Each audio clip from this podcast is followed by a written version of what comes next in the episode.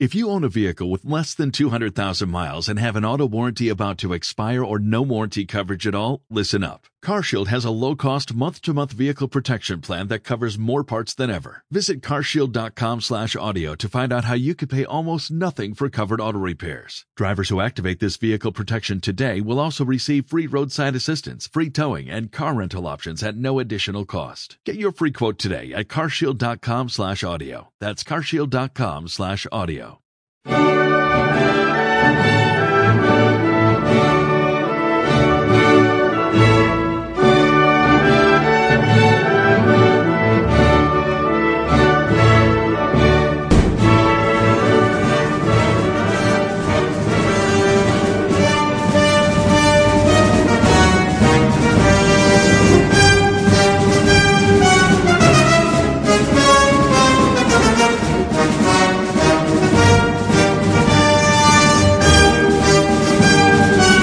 Están ustedes escuchando Babel Internacional.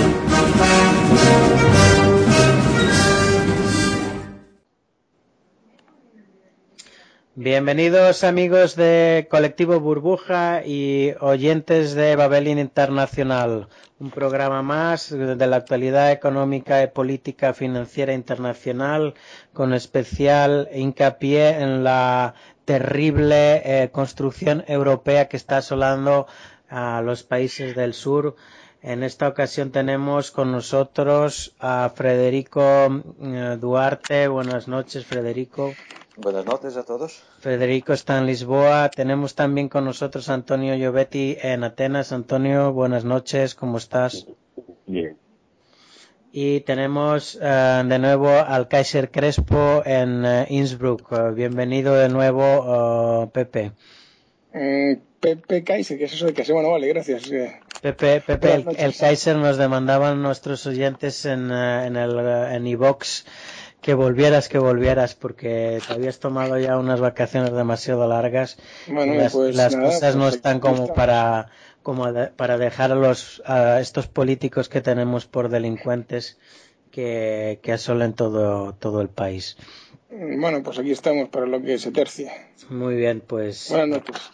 Eh, vamos a, si te parece, eh, Pepe, y para dejar a nuestros oyentes pendientes de la carga de caballería última, vamos a darle paso a, a nuestro flamante corresponsal en Lisboa, Federico, porque esta semana ha sido una semana muy grave, muy turbulenta en la capital lisboeta, con una manifestación multitudinaria, la mayor manifestación después de las ocurridas durante el 25 de abril, eh, durante la Revolución de los Claveles, una manifestación que surgió del hartazgo de la, de la juventud, eh, sobre todo con las con las medidas de Pasos Coello, aumentando la recaudación de la, la contribución a la seguridad social de los trabajadores, eh, pero también o del hartazgo que siente eh, sobre todo especialmente este sector joven contra ah, los políticos que ahora están ah, declarando cosas como que la juventud portuguesa debe salir de su zona de confort, eh, y emigrar. Al mismo tiempo, en la televisión ah, portuguesa se emiten reportajes de lo bien que le va a los emigrantes portugueses en tierras como, como Australia. Eh, si quieres, eh, Federico, danos tu visión de los acontecimientos y de las últimas noticias que se están produciendo allí. Es así exactamente como tú has bien eh, descrito. Eh, el último sábado, el 15 de septiembre, hubo, digamos, quizás la mayor manifestación popular desde el primero de mayo de 74. El primero de mayo en libertad, una semana después de la revolución de los claveles de 75. Eh, los números, eh, si no son demasiados especulativos, diríamos que en Lisboa podría ser que estuvieran medio millón de personas en la calle. Y lo más extraordinario para mí fue que eh, fue una manifestación pacífica. Eso es, extraordinario.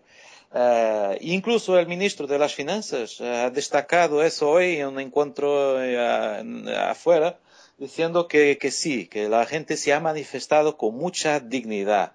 Y hubo unos pequeños percalzos, eh, un, un, periodista ha sido, eh, digamos, atingido en, la, en, en su cabeza uh, y durante la, una, unos, una, otra manifestación de, que, que, dispersó de la primera delante de la Asamblea de la República.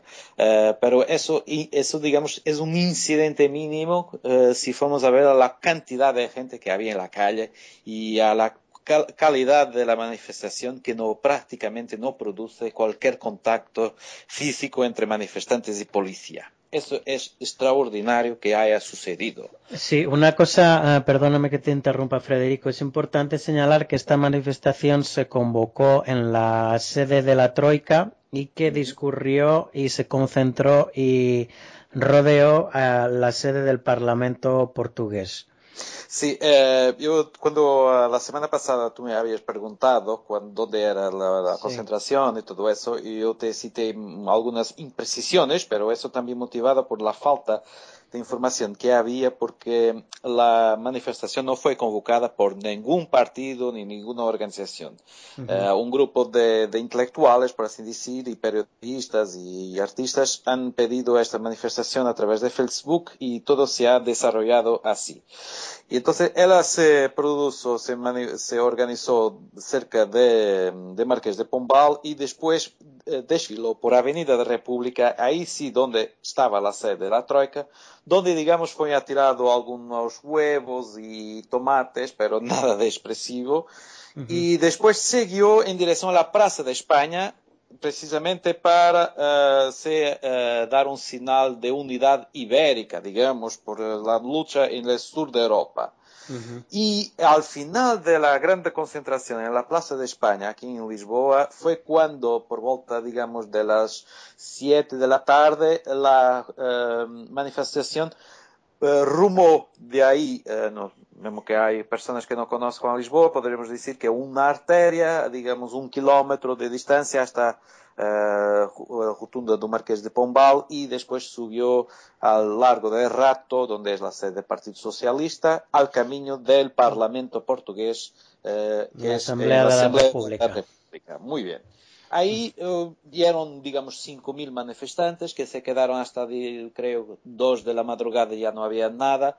Y hubo, fue donde se producen algunos confrontos, contactos, uh, pero apenas porque hay unas escaleras donde la policía se hace el cordón de seguridad y más abajo es donde están, digamos, la primera línea de contestatarios. Y ahí sí hay siempre, digamos, contactos físicos que por veces pueden retumbar en uh, acciones un poco más o menos violentas con uh, gente que atira uh, unas piedras, mas que también era censurada por parte de algunos de los manifestantes que gritaban a los policías júntense a nosotros. Nos, ustedes también están siendo perjudicados, vengan para eh, junto de nosotros. Pero pronto, uh -huh. uh, claro que la policía no tiene, está cumpliendo su misión.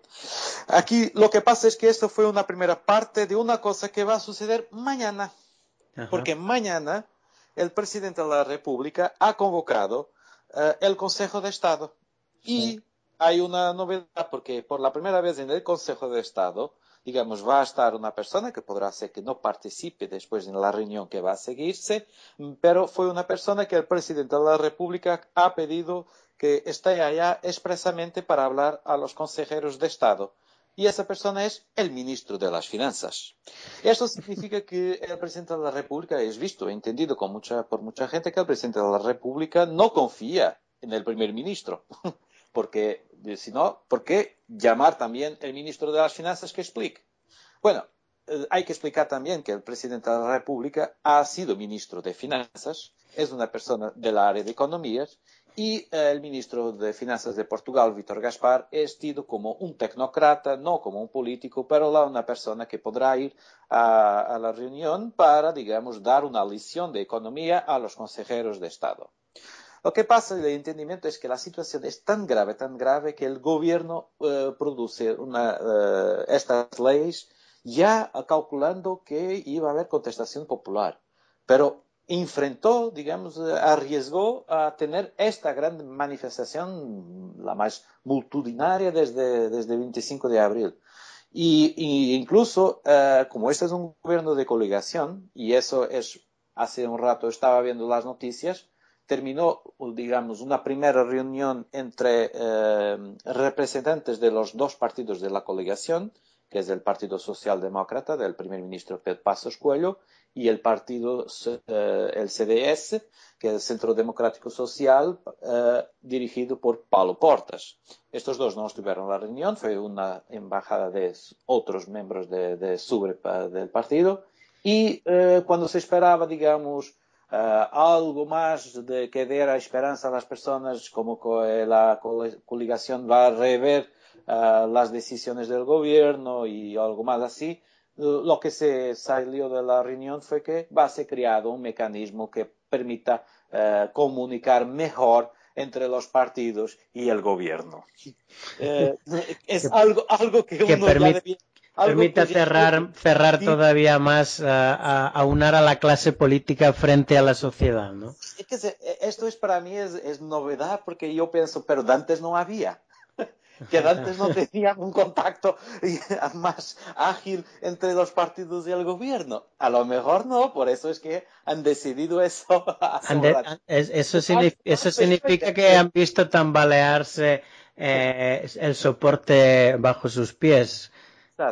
Por eso hay una gran expectativa para mañana, porque también estaba convocado una vigilia delante del, um, de la residencia del presidente de la República mientras se desarrolló la, um, el Consejo de Estado. Por eso mañana vamos a ver si, digamos, yo espero y deseo que se mantenga la, la pacificidad del pueblo portugués y que se, pero que también eh, haga una demostración de fuerza, de unidad popular y, y, y digamos, y que mantengan esta nobleza de, de mantenerse unidos y, y, no ceder a la violencia. Eh, vamos a ver lo que va a suceder.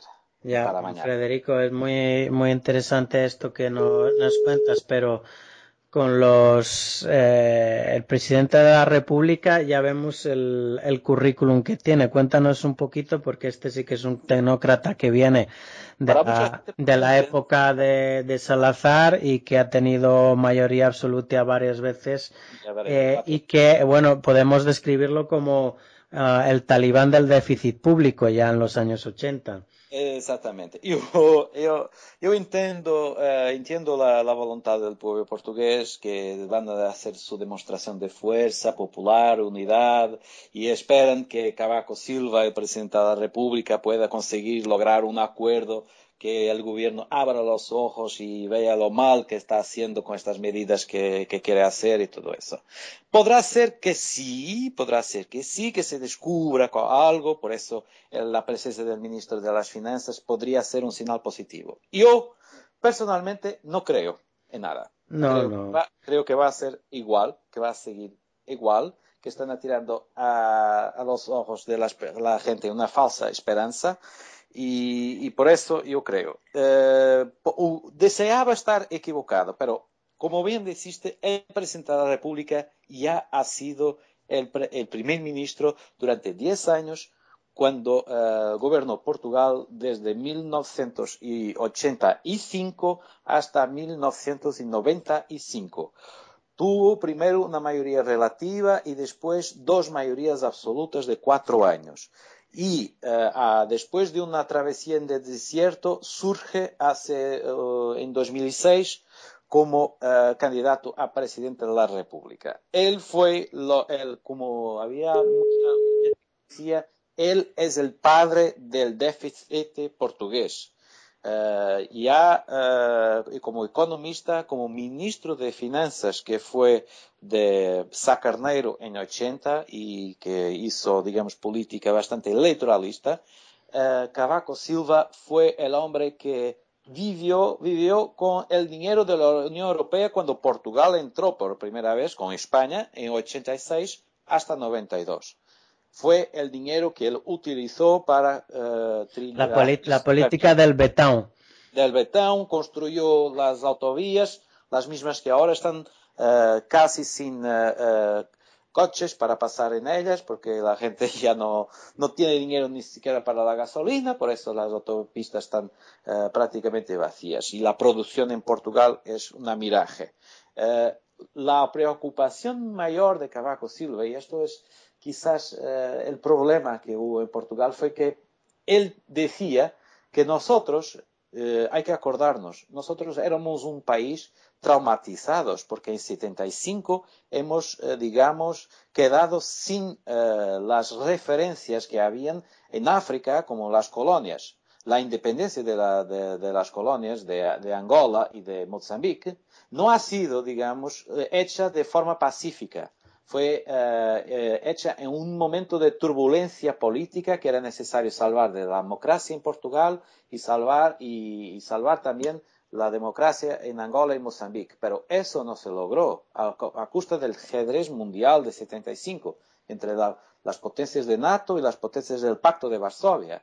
Y, y nosotros nos quedamos traumatizados con esa, con esa uh, experiencia negativa que tantas vidas ha costado incluso en África. Y entonces, en Cavaco Silva, cuando llega al poder, tiene un reto que es uh, salvar la dignidad de Portugal perante la Unión Europea y por eso inventa una palabra como profesor que lee, que era tenemos que ser lo bueno alumno de Europa. Y el buen alumno es el que hace todo a la señorita maestra. y eso es, y nosotros somos el buen alumno. Pero el buen alumno nunca ha sido, digamos, el, el niño muy querido de, de, los demás. Es el, el niño el terrible que, que, que, que, es el niño de la maestra. Todos nos, nos acordamos que mal no veíamos el buen alumno. De, sobre, sobre todo maestra. cuando hay tan poco que aprender o cuando las lecciones Exacto. son tan equivocadas. Exactamente. Nosotros es que tenemos que enseñar, todas las naciones tienen siempre algo que enseñar a las otras. Todos nos tenemos algo que aprender con los otros. Por eso es la idea incluso de este colectivo que tenemos. Yo estoy aquí para, digamos, a través de mis experiencias, que los otros puedan aprovechar y aprender algo con ellos de la misma manera que yo quiero aprender algo con ellos. Fíjate, Federico, eh, un, un, un economista muy famoso sin el cual no se puede entender la resolución de la crisis actual que se llama Wayne Godley, que lo, en Inglaterra lo llamaron el de Cassandra of Defense, era profesor en la Universidad de Cambridge, predijo que el desempleo llegaría en, en, en UK a los 3 millones en 1980, después del boom económico en el 1973-74. Este brillante economista escribió en 1900 brillante y desconocido y, marginado por la, por el mainstream europeo escribió un artículo en 1992 o sea en 1992 en, en una, revista inglesa y te leo un párrafo uh, textualmente escribía sobre eh, el Tratado de Maastricht y la construcción europea. Decía entonces que si un país o una región no tiene el, el poder para devaluar su moneda y no es eh, beneficiario de un sistema de ecualización fiscal, no existe nada que pueda uh, parar su sufrimiento que terminará en un uh, proceso de, de, de decline, eh, de muerte, que únicamente eh, tendrá la emigración como la alternativa a la, a la pobreza o a la hambruna. Y, y, nos encontramos en una situación en la que se, se ha producido un, un, choque, una onda expansiva del, desde la economía financiera a, hasta la, hasta la economía real, en el que ha afectado muchísimo más a los países del sur porque no tienen una sociedad civil donde el capital industrial haya sido poderoso, todo lo contrario, ha tenido que ser desmantelado para entrar en la Unión Europea. Y vemos que estos uh, buenos alumnos del sur uh -huh. continúan con el, con el, con la única solución que es eh, decirle a sus jóvenes que se vayan del, que se vayan del país. O sea, están robando ya no solo la, la tranquilidad económica, eh, el futuro, el desenvolvimiento de estas personas, sino ya sus propias raíces. Les están diciendo que, que, que se vayan. Por otra parte, una, vemos que en, en 1992 esto ya los, los mejores economistas ya lo, ya lo estaban pronosticando. Pero mira tú por dónde que Portugal es un país que está muy bien situado en las instituciones europeas. Y no vamos a hablar de Durao Barroso, que ya eh, que ya hablamos eh, de su propuesta la semana pasada sobre la de crear los Estados Unidos de Europa, pero podemos hablar de Víctor Constancio. tú quieres, tú quieres sangre, quieres sangre, pero yo te doy, te lo doy sangre, sí. Dame, dame. Víctor Constancio es necesario que, que se sepa, eh, y estos son hechos, eh, digamos, él fue gobernador del Banco de Portugal, y antes de eso había sido también ministro de Finanzas y, eh, y, presidente, digamos, secretario general del Partido Socialista, mientras que Cavaco Silva era ministro de, primer ministro. Eh, entre Cavaco Silva del Partido Social Demócrata y Víctor Constâncio existe una gran amistad personal y profesional. Incluso en 77, cuando Víctor Constâncio va para ministro de Finanzas, invita a un, digamos, desconocido profesor, Cavaco Silva, para sustituirlo en el gabinete de estadística, de estadística eh, del Banco de Portugal. Sí, un, digamos... una, un, momentito, Federico. Eh, cuéntanos, no sé si has, has, contado a los oyentes qué cargo ocupa Víctor eh, Constancio ah, sí, claro, ahora, es, ahora mismo en la Unión el, Europea. Es, es, el vicepresidente del Banco Central Europeo. O sea que primero está Mario Draghi y después, y después está Víctor Constancio. Este señor Víctor Constancio, un portugués. Um, ¿Te acuerdas? Uh, quiero decir a nuestros oyentes uh, que no están, digamos, tan familiarizados con la historia de Portugal, pero también en Portugal esta historia es poco conocida. Yo incluso estoy, digamos, haciendo un trabajo histórico de, de, de, de digamos, para descubrir estas cosas, que en 75 cuando, digamos, un año después de la intervención de, de, de, los claveles, de la revolución de los claveles, en Portugal había un clima de conspiración eh, diario. Uh -huh. eh, el embajador en Portugal era un señor llamado Frank Carlucci. Uh -huh. Frank Carlucci, después de salir de Portugal, dos años después de su trabajo, fue para número dos de la CIA. Ya había estado en Brasil, estaba, digamos, eh, ligado al director, de, al número dos de la CIA, Vernon Walters. Y en 75 hubo una, una noticia que aún hoy es el paradigma, el dogma de la democracia en Portugal. Y decía direct, directamente respecto al señor Víctor Constancio, que hoy ocupa el cargo de vicepresidente del Banco Central Europeo. Y la noticia decía que eh, el Partido Socialista en Portugal nunca podría aliarse a los comunistas. Uh -huh. ¿Por qué? Porque eso sería, digamos, un peligro para la Alemania, porque eh, había a la base militar de base de las Lajes en los Azores, uh -huh. y que si había un, digamos, un gobierno comunista en Portugal o con los comunistas en el gobierno, la NATO quedaría fragilizada. Y eso significaba que la Alemania sería el último bastión de la NATO en la Europa, y si algún día los Estados Unidos tuvieran necesidad de intervenir en Medio Oriente, Alemania quedaría sin el petróleo que venía de los países árabes, precisamente porque tendría que ayudar a los Estados Unidos. Esta era la geografía, la geoestrategia de 75. Y para mantener el Partido, Socialista afastado del apartado del, del Partido Comunista, hubo la necesidad de inyectar dinero alemán en Portugal. Y el artículo decía muy bien, porque era un artículo que citaba una revista marxista-leninista, editada en Berlín de una forma oscura y que fue después traducido y publicada en Portugal por el periódico A Capital, decía claramente que la persona del dinero en Portugal era Víctor Constancio.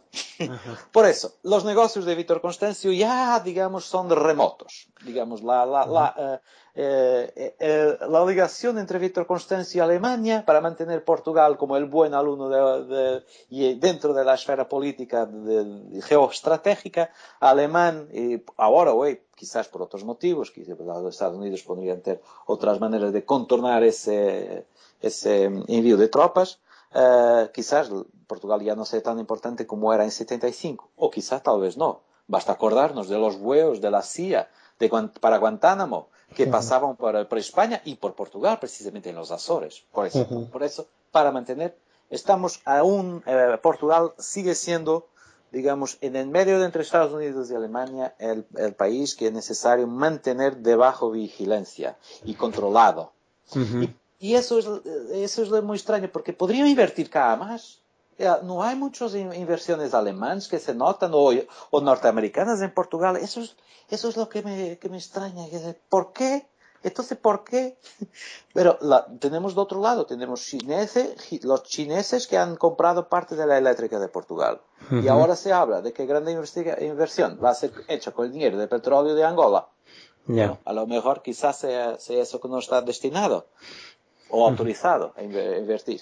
Uh -huh. No, eh, estamos descubriendo la, eh, la quinta columna de la socialdemocracia alemana que fue financiada entonces como sí, fue, fue para, financiada, eh, para tú... como alternativa al, a una clase política con la que tener una interlocución después de, la, de los regímenes autoritarios. Sí, no te digo los nombres que estaban nombrados en el artículo de esa época, era Willy Brandt y el, el SPD a, tra a, través de la fundación Friedrich Ebert, que uh -huh. fue el primer presidente de República Alemana, primero presidente en Alemania, Friedrich Ebert, uh -huh. en 1917 o 19.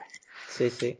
Uh -huh. Así, así es, pues en España tenemos una historia muy, muy similar cuando la socialdemocracia alemana eh, estuvo de gira por el, con, con, Willy Brandt, estuvo de gira uh -huh.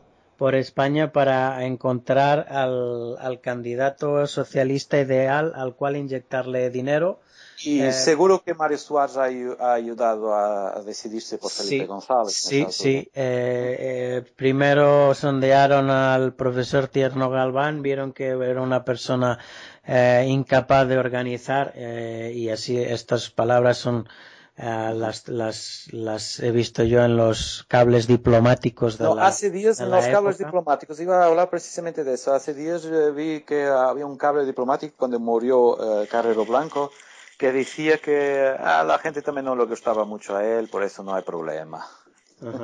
Sí, no, eh, eh, pues eh, en estos cables diplomáticos se ve toda esta financiación de la socialdemocracia que fue a parar fundamentalmente a Felipe González que después pues acabaría metiéndonos en la OTAN eh, y que bueno fue la fue la geoestrategia de entonces de los Estados Unidos para impedir el acceso al poder del Partido Comunista financiar a una socialdemocracia que no tenía ninguna tradición. Basta basta acordar a la gente es que por detrás de la muerte del primer del, digamos del político del, de, de Aldo Moro en Italia en 78 estaba precisamente un plan de llevar a los comunistas a, a coligarse con los cristianos. Ajá, y eso provocó, digamos, el rapto y consecuente muerte de Aldo Moro.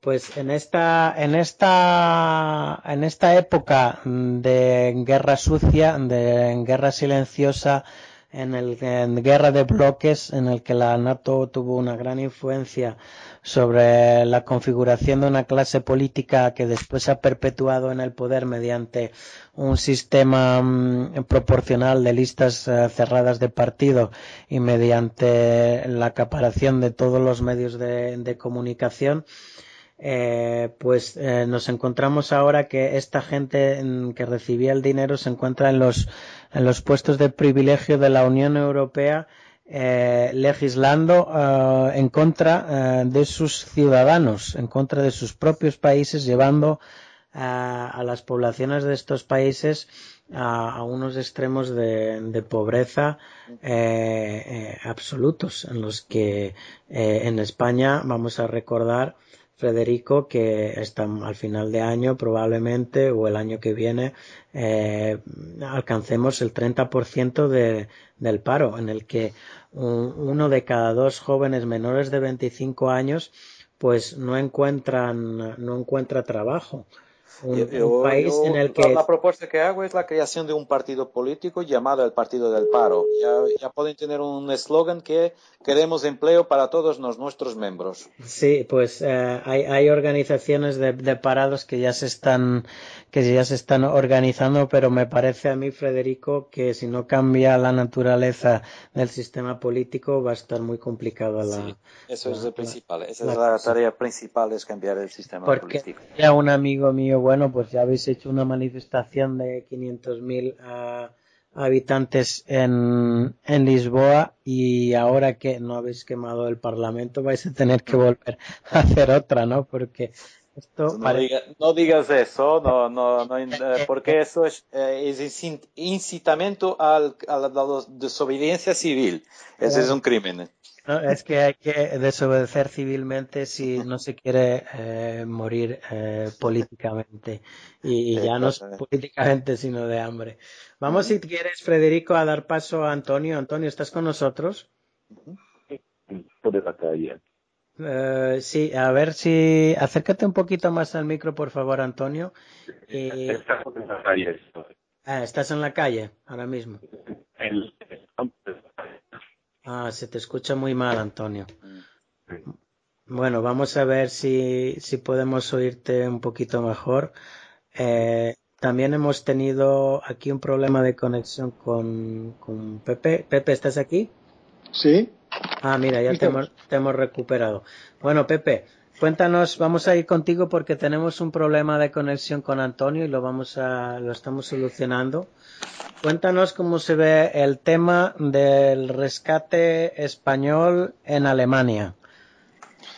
Bueno, pues mm, eh, la cosa, como ya sabéis, esto, eh, lo del ESM, ¿no? Que es a, través del fondo este del rescate del euro, a través del cual se va a implementar un supuesto rescate de España ¿no? a través de su compromiso de deuda pública, pues ya sabes que el obstáculo que había pues era el Tribunal Constitucional alemán ¿no? que tenía que eh, dictaminar si esto se ajustaba a la Constitución alemana. ¿verdad? si este, porque la contribución alemana era 190, 190 millardos de euros y obviamente pues la contribución al ESM tiene que ser bastante superior a eso, hasta los creo que 240 mil millones de euros. ¿no? Entonces esa diferencia un poco era la la clave ¿no? que, se que se discutía, ¿no? Si, si automáticamente, pues bueno, Alemania, o sea, el gobierno alemán podía decidir aumentar su contribución al ESM para rescatar países. Y esto, bueno, es lo que han decidido en el, en el Tribunal Constitucional que está en la ciudad, en la capital del estado de Baden-Württemberg, que es el Karlsruhe, ¿no?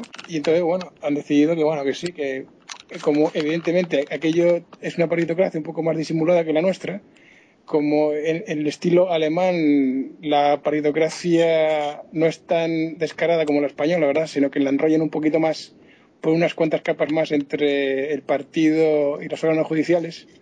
O bueno, era, pero aún así era visto, era visto, ¿no? Que, que la amenaza de destrucción del euro y la dependencia del Tribunal Constitucional del aparato del gobierno, pues iba a dar la respuesta de que sí, de un sí, ¿no? Afirmativo a esto y bueno, a este fondo de rescate. De todas formas, Pepe, fíjate tú que esto, eh, ¿qué utilidad tiene este mecanismo de rescate? No, ninguna. Cuando tienes un país como España que se ah, supone que va a necesitar 300.000 millones, un fondo, un fondo que tiene 500.000 millones, que no tiene licencia bancaria lo que dice el, ilustre economista Paul de Graube, que en cuanto vean que España va a coger el rescate, los demás van a empezar a vender bonos de los demás porque se acaba se acaban los fondos. no hay, no hay, Además que no hay dinero para, para no poner. Hay dinero. Sí, porque básicamente aquí lo más cachondo del caso es que el ESM no eh, va a costearse con el tributo de, o sea, con los impuestos de cada país o sea, con los contribuyentes de cada país. Y esto era un poco lo que discutía ahora. Fijaos, ¿no? La paritocracia tan asquerosa y nauseabunda que hay en toda Europa, ¿no? Que un tribunal constitucional que se, que se supone que debería defender a los ciudadanos contra el abuso del poder, lo que hace es darle la razón al poder para que asalte a sus ciudadanos como impuestos. Para salvar a, a, las oligarquías de un país de la Unión Europea. A unas oligarquías, pues en este caso, a los pisitos en los que están empozoñados todo el sistema financiero español, que en vez de quebrarlo, porque el noventa y tantos por ciento y ya nos atreveríamos a decir que hasta las buques estrella del sistema financiero español, como, como eran los del BBVA y el, el Capitán Rojo, pues estos están, están, están también casi casi al borde del agujero negro, ¿verdad? del agujero negro que se ha tragado a todos los demás, a todas las demás cajas, de la demás mierda esta, ¿no? Y, y ahora les obligan a meterse en el banco malo también.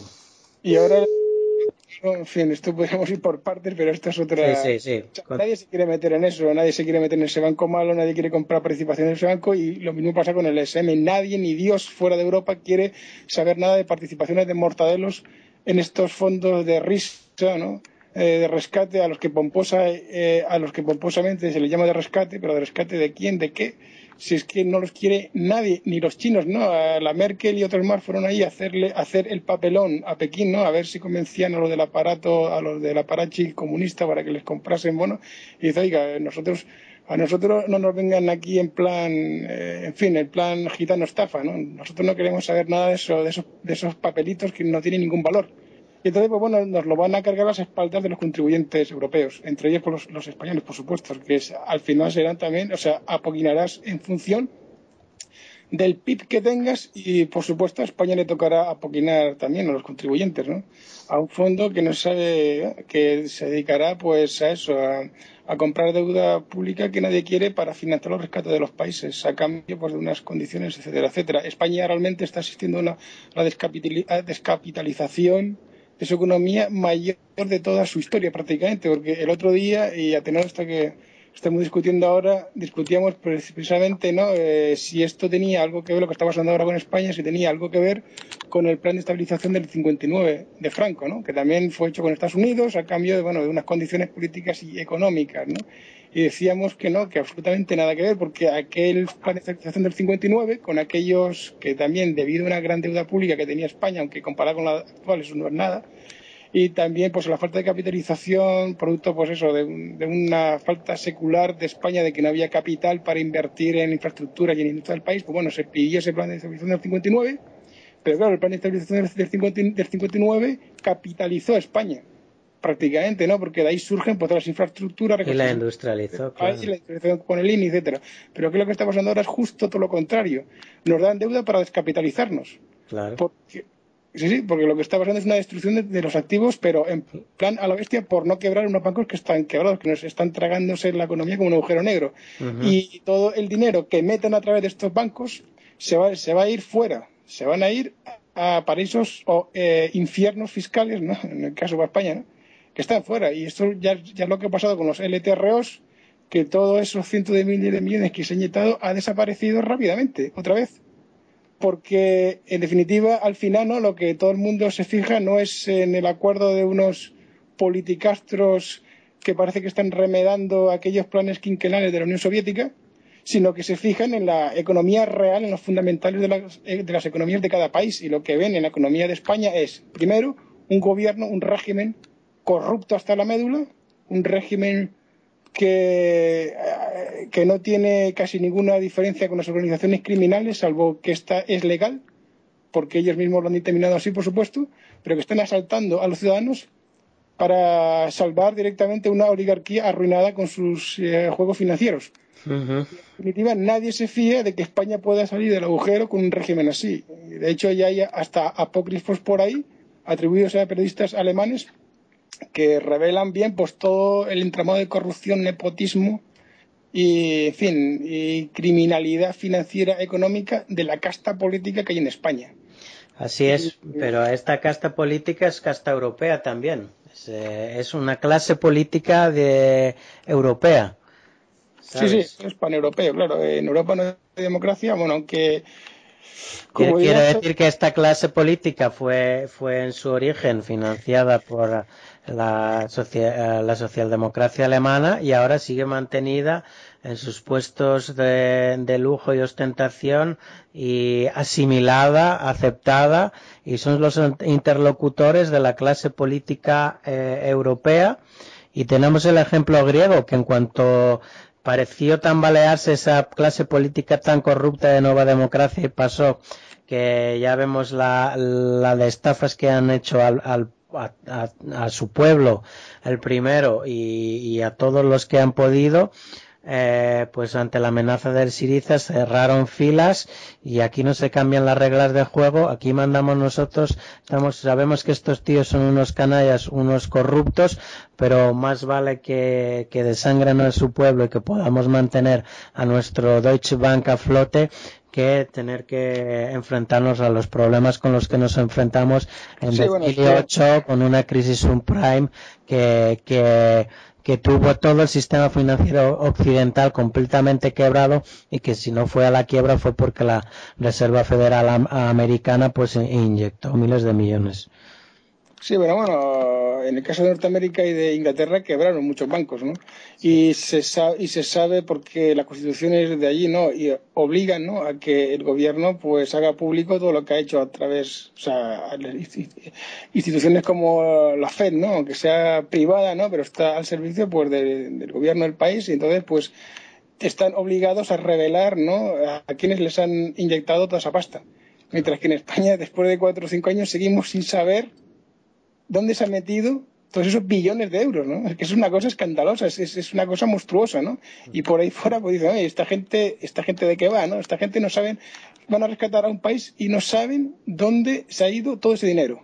Y no hay nadie juzgado, no hay nadie en la cárcel. ¿eh? Entonces, pues evidentemente el sistema, o sea, un país, ¿no? Que donde eh, regentado con mano de hierro por una oligarquía que, o sea, que no tiene ningún pudor ni ningún miramiento ¿no? a sacrificar a todo el pueblo para salvar a estos cuatro tíos, pues, pues eh, quiero decir que aquí no hay eh, ninguna duda sobre nuestro destino. Nuestro destino, si el pueblo no se revela abiertamente y se organiza, ¿no? porque tampoco una, una rebelión a la vez eso, no sirve para nada más que para que te repriman desde el Estado, para darles una justificación para que te repriman a la bestia, que es lo que están pretendiendo estos en España estamos yendo hacia una eh, hacia una, eh, un Estado policial y judicial, que es lo que pretende el PP ahora mismo, ¿verdad? Aunque el PSOE lo apoya con eso, o sea que no, los dos son exactamente igual el estado policial judicial es que, eh, como ya estamos viendo, pues eh, aquellas eh, manifestantes, bueno, ni siquiera manifestantes, gente que iba por la calle con una pancarta 25S, pues recibieron los palazos de la policía que se lo llevó para la comisaría, simplemente por portar una pancarta 25S. Esto ya recuerda a los estados fascistas policiales, donde se condenan personas y conductas y no delitos como tales. ¿no? Por, por fin se revela la cara del régimen. Sí, bueno, la cara del régimen ha sido siempre franquista o neofranquista. Bueno, ni siquiera el tardofranquismo se atrevió a tanto. Esto es lo que pasa que con el, con el rollo de que están ahí por métodos democráticos, a lo que ellos llaman democráticos, pues eh, no tienen ninguna, ninguna, ningún miramiento, ninguna, ningún temor, ¿no? a que les acusen de dictadores. Estos liberalísimos son los que después ah, ah, arremeten contra el, dictador cubano eh, cuando ellos practican la, misma política a una menor escala, escala, claro, porque todavía no se han enfrentado a una contestación masiva.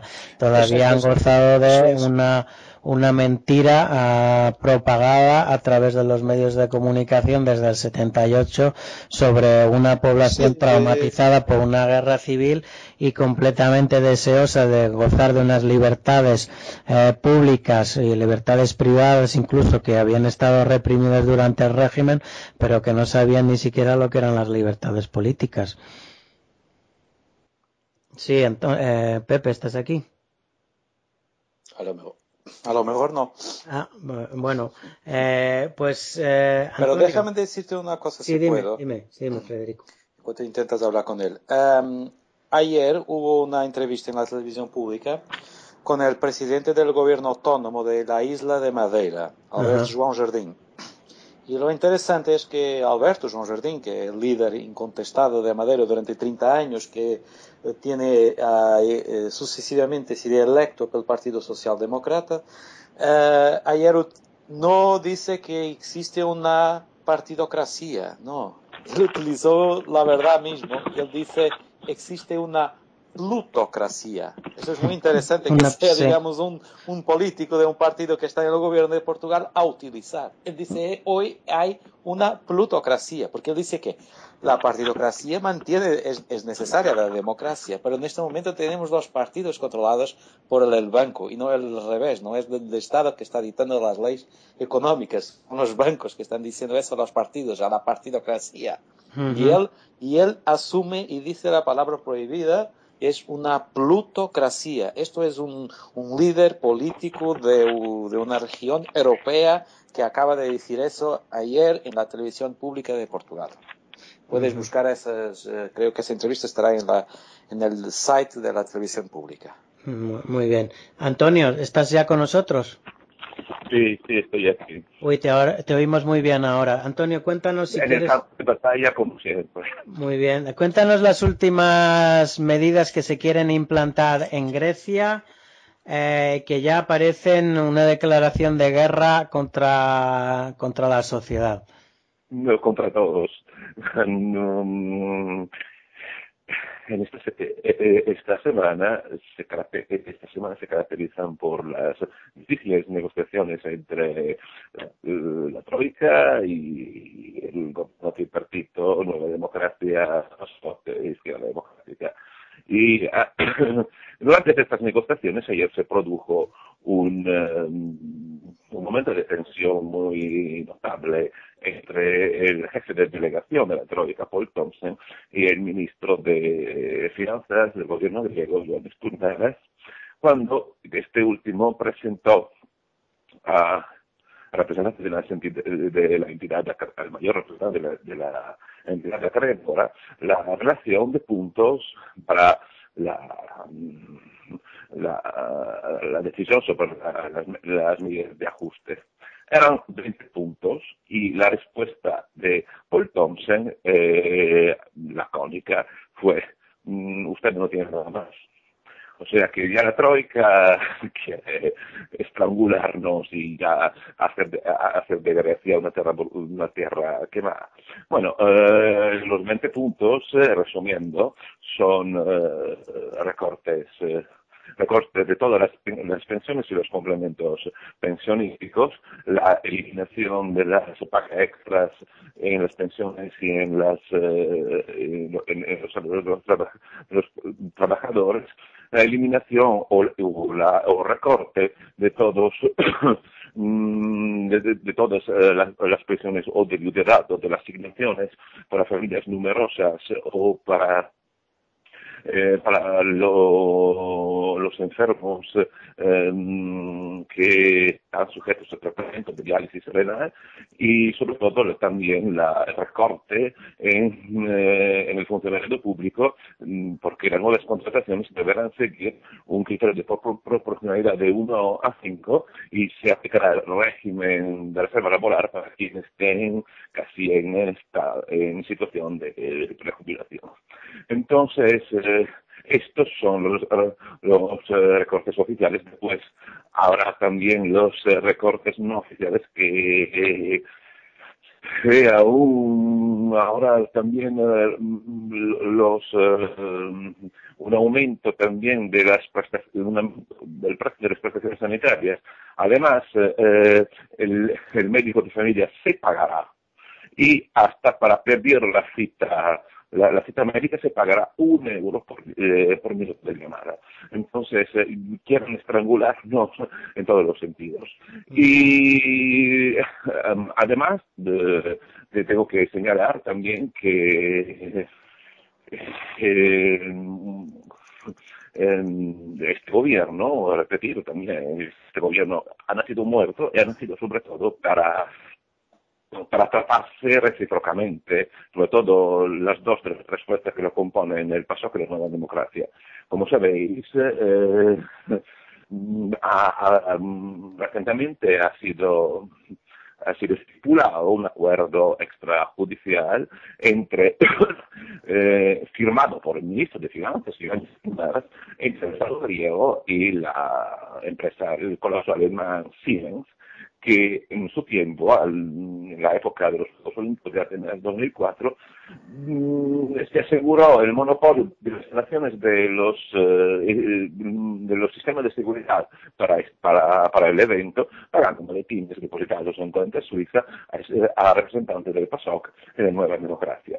Entonces, eh, es evidente el intento de taparse, de taparse las responsabilidades Mm, tenemos varios escándalos pendientes de juicio, como por ejemplo el escándalo Gatoperi, que, mm, que atañe a un, intercambio legal de propiedades entre la Iglesia Ortodoxa y el Estado, que es un escándalo de nueva democracia este. El escándalo también de la clasificación de la deuda, de las, de las estadísticas de, de la deuda griega, que es un escándalo pasó, y tenemos este escándalo conjunto, y, Mm, se quiere tapar también inventando o inventando, exagerando problemas que sí existen en el, eh, en el tejido social griego, pero que no son tan, sí que no son relevantes como estos que eh, atañen directamente a los políticos, como por ejemplo la cuestión de los extranjeros, que la operación Xenios Zeus, de, que tenía como, objetivo la, la, repatriación, la repatriación de los eh, inmigrantes ilegales de, Grecia, fue un fracaso, porque la, policía griega, que después tenemos que hablar también sobre ella, que, eh, salen noticias cada vez más espeluznantes, la policía griega ha eh,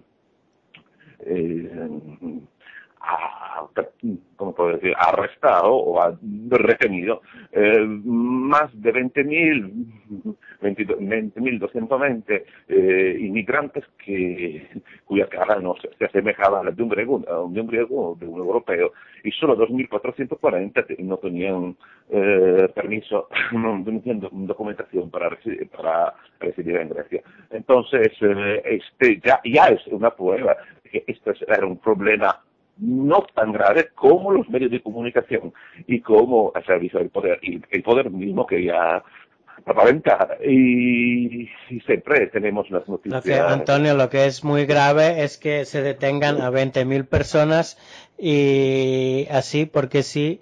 Eh, y bueno, realmente pues se vea que es una detención indiscriminada. Eso sí que es realmente un estado policial.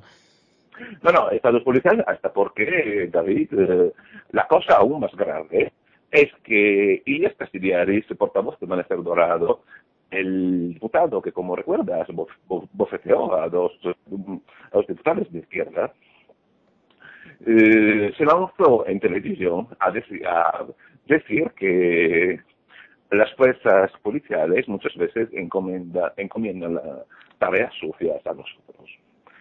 Y esto provocó una reacción muy fuerte del Ministerio de Protección Ciudadana, que tiene competencias sobre la policía, sobre el orden público, que eh,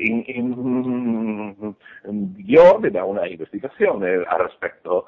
Y parece que desde algunas comisarías, como la del, distrito muy poblado, mm, ateniense de Peristeris, eh, Peristeris que está en la zona oeste de la ciudad, eh, efectivamente, los policías, eh, los policías em, cuando recibieron algunas llamadas de peticiones de ayuda de los ciudadanos, eh, ya se, dirigieron a ellos diciendo que para esto vale la, amanecer dorado, que os dirijáis a, amanecer, amanecer dorado. Es, un, es una prueba más de que en Grecia nosotros no podemos defendernos estamos atacados por esos energúmenos y que está, estamos, eh, la policía y Amanecer Dorado están compinchadísimos. Ajá, por las fuerzas parapoliciales de, de Amanecer Dorado. Eh, muy bien, Antonio. No sé si tienes alguna noticia nueva del, del supuesto viaje del líder de Amanecer Dorado a España. Mm, eh, sí, he estado intentando comunicar eh, con algunas fuentes atenienses, pero mm, prácticamente en, Grecia no se dice nada, sobre esto. Mm, pues no. Y esperemos también que, que los redactores del diario español que, hay, que han publicado esta noticia no, las confirmen, porque me parece muy grave que este señor pues, venga aquí a España que le, deje de entrar para hacer estas cosas. Además, eh, mm, tenemos que también señalar, David, que hasta, mm, no sé, que en la televisión griega, este señor, Nikos Michaloriajos, em, eh, poco después de las elecciones, eh, a una pregunta de, de un periodista, eh, bueno, que le preguntaba si sabía que era Auschwitz, eh, Auschwitz. Yo nunca he oído hablar de esto. Además, también los medios de comunicación, David. Esta semana, eh, bueno, como siempre, hicieron la pelota los de Amanecer Dorado. Eh, tenemos que, tengo que decir que, de nuevo, el señor Casiliadis se presentó en una, en una eh, de, televisión Sky, donde eh, y donde fue entrevistado por uno de los periodistas estrella del país uno de los más, uno de los menos éticos que había, había recibido varias reprimendas, suspensiones del, eh, del Colegio de los eh, Periodistas, eh, Nikos Evangelatos, que se, que se disculpó públicamente con uh, diciendo que sí, que es verdad que el problema de los extranjeros es, eh, es un el problema más importante que tiene Grecia y que por, de esto, eh, por esto la culpa es que re, es repartida entre todos los partidos de izquierda que han hecho del país un cuchitril. Más o menos eso ha dicho Evangelatos mm, en la presencia de Castigliaris. Entonces, vemos que todo el poder está, eh, todo el sistema de poder está compinchado y también el, pueblo griego tiene que discernir, que saber distinguir que la allí, que Amanece Dorados, es un, es una ayuda más, es un, es una pieza más del sistema. Muy bien, muy bien. Eh, muchas gracias, Antonio, por tu crónica. Pepe, eh, mm, no sé si estás ahí con nosotros ahora. Pepe Crespo. Bueno, pues parece que tenemos algún problemita con, con Pepe. Federico, eh, eh, plutocracia. Eh, plutocracia es el, el, gobierno de los, de los ricos, de los que ponen, poseen la capacidad y los medios económicos. En este caso es el gobierno de los bancos. Son los bancos privados los que tienen la potestad de crear el dinero. Son los bancos privados los que tienen la potestad de conceder o no hipotecas. Son los bancos eh, los que se han visto oh, arruinados por una serie de innovaciones dentro de su sistema, eh, por una expansión del crédito eh, monstruosa, desenfrenada eh, que ha llevado a, gran parte de la sociedad a, estar sobreendeudada. Eh, en un momento en el que se ha pinchado la burbuja de activos, estos bancos se han visto, mm, eh, nadie ha confiado en ellos, ni siquiera entre ellos mismos sabían cuáles eran sanos y cuáles no. Ellos mismos no sabían qué activos tenían en su balance y cuáles no. Y, la, y vemos que la solución de la crisis está pasando por la de crear estados policiales eh, para controlar y cada vez exprimir, más a las masas. Yo no sé en Portugal hasta dónde se va a llegar porque la, la tasa impositiva que se está ejerciendo sobre las personas eh, eh, es cada vez más, es más brutal. Las, las personas no tienen ya como uh, margen para, para comprar eh, ni siquiera alimentos. Muchas de las personas que estaban en la, en la manifestación, personas mayores, declaraban que eh, si esto seguía así, pues no tendrían para comer. Y, y, bueno, vemos que mucha gente en el norte del país fundamentalmente ha tenido que salir porque tenían problemas eh, alimentarios. Esto es muy simple. Um, como ayer hubo una entrevista en la televisión pública portuguesa con el uh, presidente del gobierno regional de Madeira, de la isla Madeira, que está endeudadísima, claro, y es, uh, tiene, el Alberto João Jardim, que tiene 30 años ya como líder de la isla de Madeira, siempre sucesivamente electo con mayoría absoluta del Partido Socialdemócrata, Ayer ha dicho en la televisión pública que lo que domina la democracia en Portugal no es la partidocracia, que él dice que es necesario, porque es de la democracia, es necesario haber movimientos partidarios que representen el pueblo y él defendía, digamos, la partidocracia, él lo que estaba criticando, eso sí, es la plutocracia.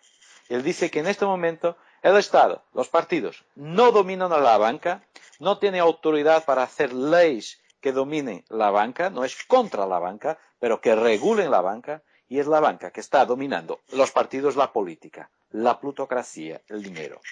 Y con esto, con esto es muy sencillo, que es eh, cuando nosotros jugábamos al monopolio cuando éramos niños y cuando alguien estaba ganando mucho, el juego terminaba y había que empezar de nuevo y ese se perdía todo el dinero y quedaba con el mismo dinero y había que comenzar, porque era la meritocracia. aliada un poco de suerte y de, de, saber. Pero la vida es así, es meritocracia y sobre todo eh, posibilidades de cada uno desarrollar sus, sus, sus, eh, sus méritos y, y, su educación para que se, se, identifiquen los méritos que cada uno debe tener en la sociedad. Y después hacer el camino en libertad.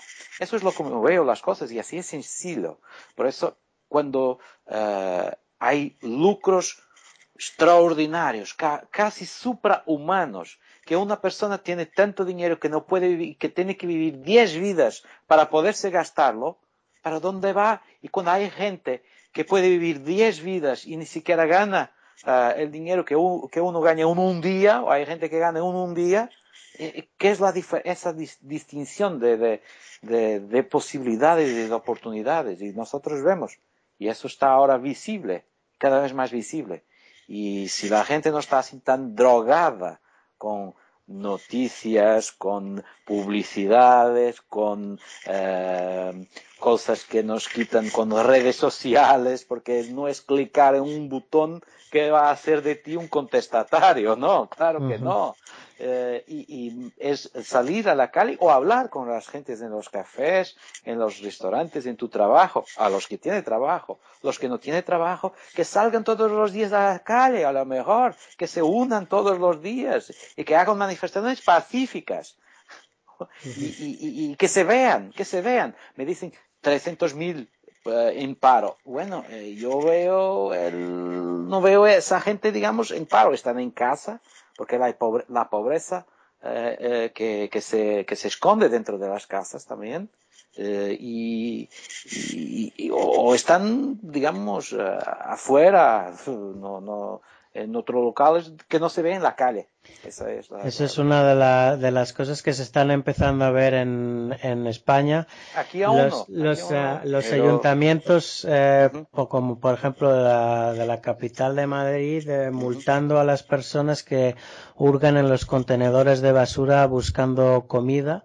Uh -huh. y, y, deteniéndolos por, por esto. Personas que no pueden ni siquiera ya abastecerse en los desechos de esta sociedad, de la opulencia, la, la desigualdad y de la plutocracia eh, transmitida sobre una, una población a través de una partidocracia corrupta eh, que, que, en la que no prima la meritocracia sino en la que en la que priman los los que tienen mayor ambición de poder y menores escrúpulos Exacto. La, eh, es, eh, hubo un partido hace unos tiempos que fue criado precisamente como mérito, sociedad y democracia.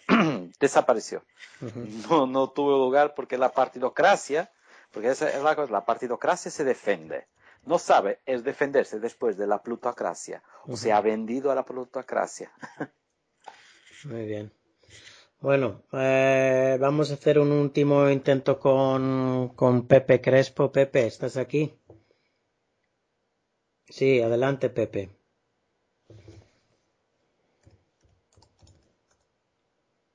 Sí, Pepe. Pepe, venga, entra. No entras. No entra. Pepe, ¿no me oyes? Bueno, pues no. Bueno, vamos a cerrar, Federico, si quieres Yeah, el, ha, el- sido, ha sido, ha sido una, él está en Alemania.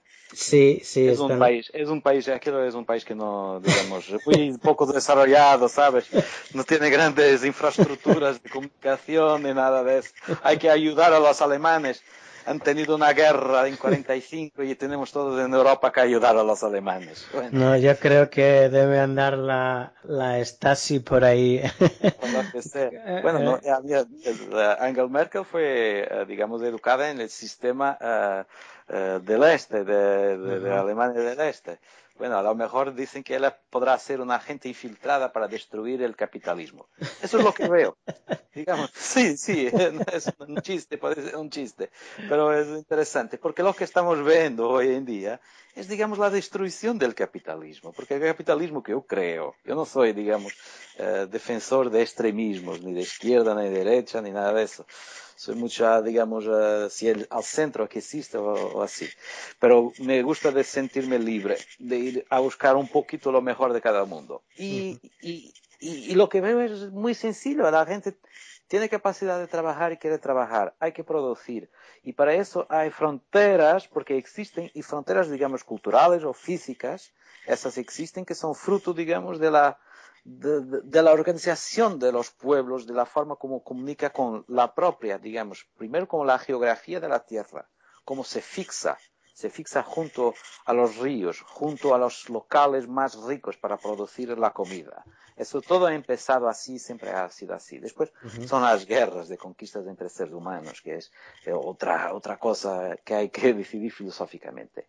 Pero uh -huh. lo, que, lo que pasa en, en este momento es que Mire, yo miro a Portugal, que es el país donde vivo y la cultura a que pertenezco, y veo, y, pero tengo la posibilidad de cuando en cuando viajar afuera, y veo que nosotros somos un pequeño país, que por ejemplo comparado con el estado de Texas, nosotros, nosotros seremos una finca de una persona en Texas. A lo mejor hay fincas en, en Texas que son quizás más amplias que el, todo el país Portugal. Uh -huh. Son gobernadas, son digamos gobernadas por una única persona, el dueño de esa finca.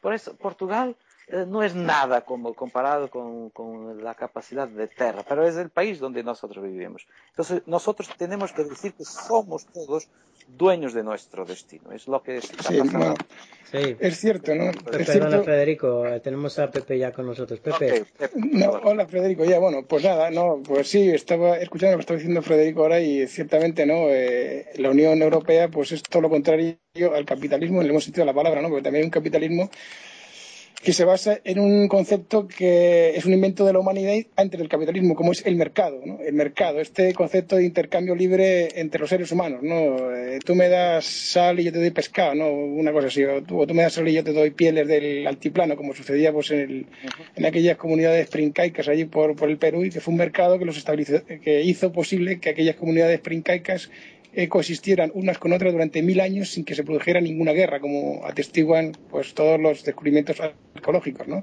de la zona. Y esto, pero claro, eh, precisamente lo que no hay en la Unión Europea es mercado, ¿verdad? Porque hay pues, unas oligarquías políticas y económicas que se encargan, pues a través de sus grandes corporaciones como las alemanas, de pillar, de barrer para ellos. Y esto es en definitiva lo que ha sido la Unión Europea, una especie de una, un ejemplo, una entelequia ¿no? creada por los cerebros locos de unos cuantos funcionarios, un burócrata crisis que están allí en Bruselas y que benefician pues a, lo, a los que todos sabemos unas grandes corporaciones en detrimento pues de lo que es la sociedad, las sociedades civiles de cada país.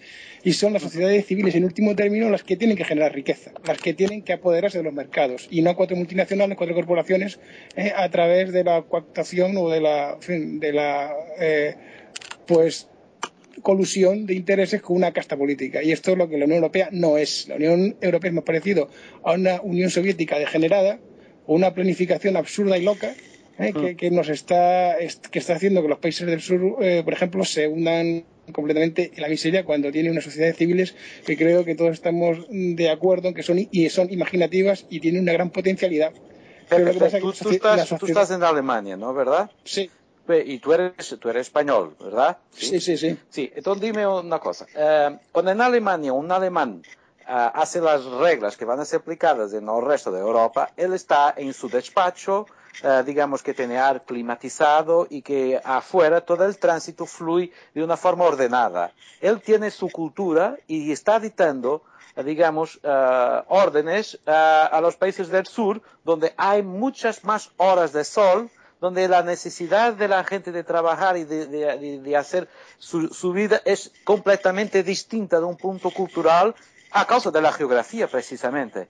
Y la producción se resiente. Las mismas leyes que están siendo aplicadas en Alemania no pueden ser transcritas sí, bueno, pero, pero es que eso, es, para, para, el sur de Europa. Eso es lo loco. O sea, lo loco, Federico, es que se aprenda a planificar eh, desde un despacho la, economía de un continente, que eso, eso es de locos, ¿no? y eso no está sucediendo, esto está sucediendo. Sí, sí, es lo que exacto, exacto, eso es, eso es la pero, locura. Pero es que no se está planificando la economía, se está planificando la destrucción de la economía. dime, dime tú a mí, Pepe, si los alemanes, alemanes aguantarían un paro del 25%. por supuesto que no, le saldría otro tío con el bigotito recortado. Vendrían con, el, vendrían con el discurso de la inflación el, problema, el problema es que ese tío que está en el despachito no está pensando en las leyes alemanas aplicadas a los países del sur, sino en los intereses de sus corporaciones empresariales y financieras. Financieras. Que, han, eh, son, las, son, son las responsables de inflar una burbuja inmobiliaria en España. Lo que les interesa a ellos es recuperar lo que han invertido en España de tal manera que no se hunda su banca, que no se haga responsable del riesgo de inversión que hicieron en España, en Portugal y en otros países esto, de esto va la Unión Europea ahora mismo. Son, los políticos actúan como mamporreros de sus corporaciones empresariales y financieras. Y ya está. Y, no hay más que eso. O sea, realmente no hay más que eso. Todo lo demás son, en fin, ganas de esconder o de eh, enrollar retóricamente lo que es evidente. Eh, aquí en Europa no se quiere que, que quiebre ningún banco como a diferencia de lo que hemos visto en Inglaterra y Norteamérica, donde han quebrado cientos de ellos, aquí en Europa no, se prohíbe, parece que hay una prohibición tajante, una especie de, prohibición casi filosófica o matemática de que axiomáticamente no puede quebrar ningún banco. Prohibido, vaya. Entonces, pues esto está llevando pues a que se, está, se esté sacrificando a las sociedades civiles, a los, a los pueblos de cada país, para que es para salvar una oligarquía bancaria y a cambio, incluso ya eh, en, la locura, en, fin, en todo esto, se le está dando más poder a la casta política y a esa casta bancaria para que controle nuestras vidas, recortando eh, eh, todo tipo de, derechos sociales básicos. Y esto es lo que es la Unión Europea. Entonces, yo, para mí, como para salir un poco de este pesimismo, de esta depresión, lo que hay que hacer es tomar las riendas nuestras y los pueblos de Europa tenemos que unirnos y, rebelarnos. ¿no? Civilmente, ahí. Hay ejemplos de revoluciones, hay lo, lo que que necesitamos una sociedad civil que se organice con, unos, con un liderazgo claro, cosa que no tenemos aún.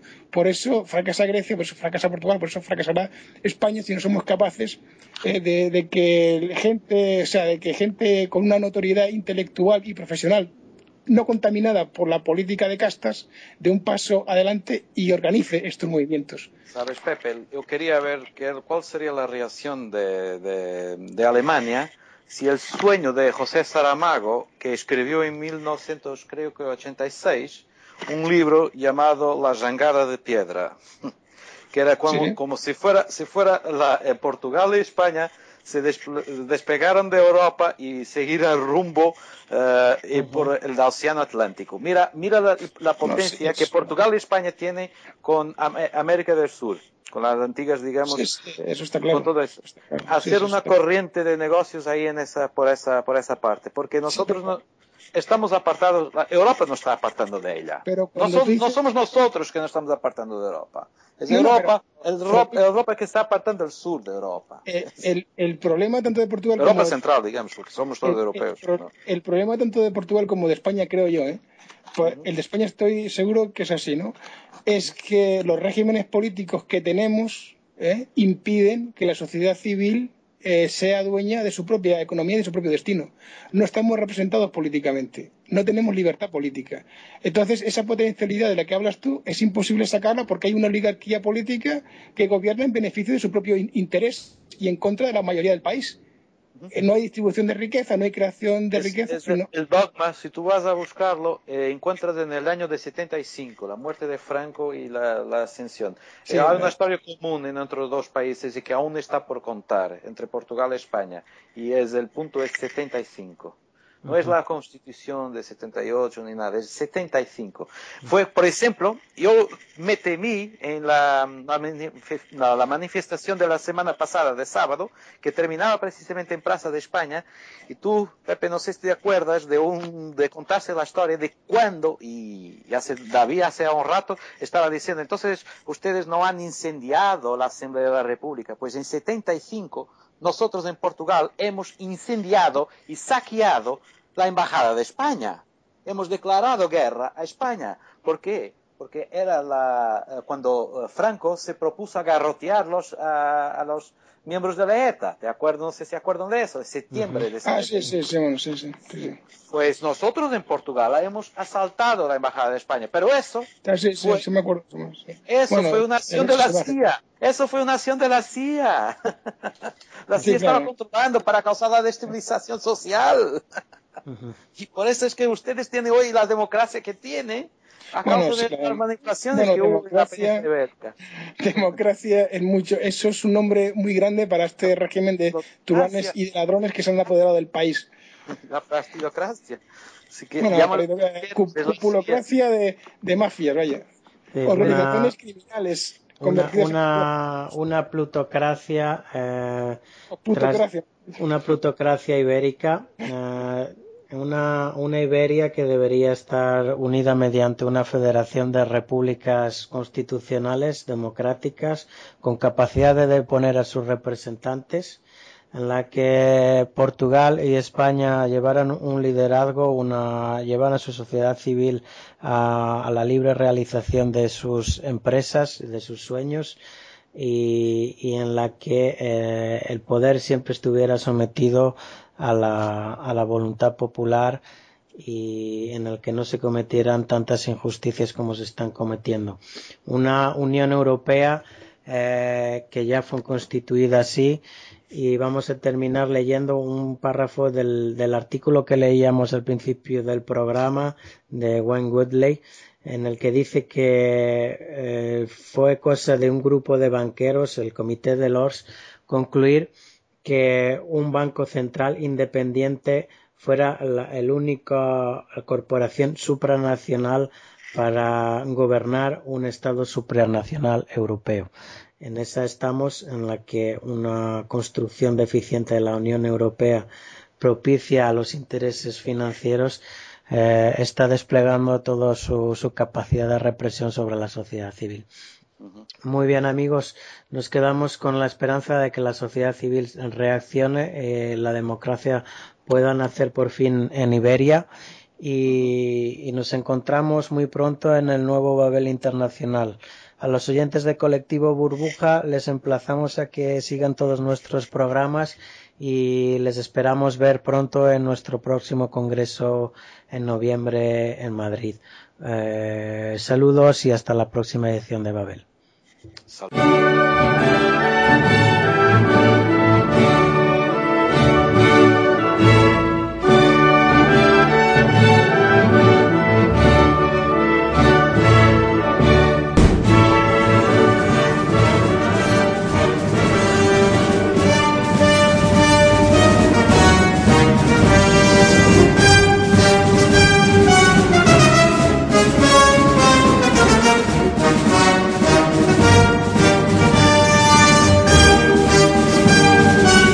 Están ustedes escuchando Babel Internacional.